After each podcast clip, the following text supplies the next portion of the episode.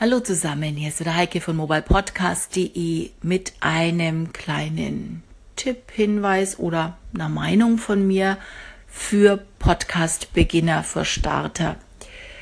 Ich höre in letzter Zeit wieder immer öfter die Empfehlung, dass man sich erst in Ruhe Gedanken machen solle, was man veröffentlichen möchte, dass man ein Konzept erstellen solle, dass man ähm, sich Zeit lassen möge, dass man vier, fünf Episoden vorbereiten solle, bevor man sie überhaupt online stellt, etc. etc.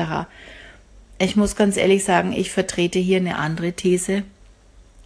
Meine These heißt machen, machen, machen. Macht's einfach.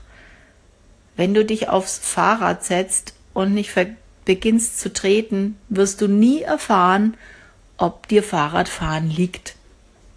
Ob du dich, ob, wenn du dich nie aufs Pferd setzt und mal drei Runden dich hast führen lassen, wirst du nie wissen, ob du irgendwie gerne mal reiten beginnen möchtest. Probier's einfach aus. Hab keine Angst, kauf dir nicht teures Equipment, bevor du nicht weißt, ob's dein Ding ist. Vielleicht hast du eigentlich nach vier Episoden gar keine Lust mehr und stellst fest, nee, ich bin der Schreiber andersrum als bei mir, die ich festgestellt habe, ich bin eigentlich eher die Podcasterin. Und ja, es ist vielleicht komisch, einen Blog aufzubauen und dann eine Episode reinzustellen und es dann allen zu erzählen und um dann festzustellen, nee, man ist es doch nicht. Aber das Netz gibt's her, zu sagen, sorry, ich habe mich ver nicht verändert, sondern ich habe mich getäuscht, ist doch nicht so mein Ding ich schreibe lieber. Das Interessante ist ja, dass im Netz alles oder die User sind ja so vielfältig. Jeder hat eine andere Vorliebe. Die einen lesen lieber Blogbeiträge, die anderen hören lieber. Die Dritten mögen beides. Wieder andere gehen nur auf Video, ja, dann kriegen sie halt ein Bild und eine Audiodatei als Video vorgesetzt, auch in Ordnung. Ich muss aber nicht unbedingt zwingend alles bedienen. Bediene das, was du gut kannst, was dir gut tut, was du gerne machen möchtest und dein User nimmt es dir auch ab. Und überleg nicht lange, als ich mit meinem Podcast begonnen habe vor viereinhalb Jahren, da hatte ich plötzlich die Idee zu Heikes Stadtgeflüster. Der Titel drängte sich mir auf. Es passte, meinte ich, zu dem, was ich erzählen möchte. Und dann habe ich nur eine mir wohlgesonnene und sehr vertraute Dame gefragt, was hältst du davon? Auch eine sehr, sehr berühmte Podcasterin und die hat gesagt, mach's doch einfach.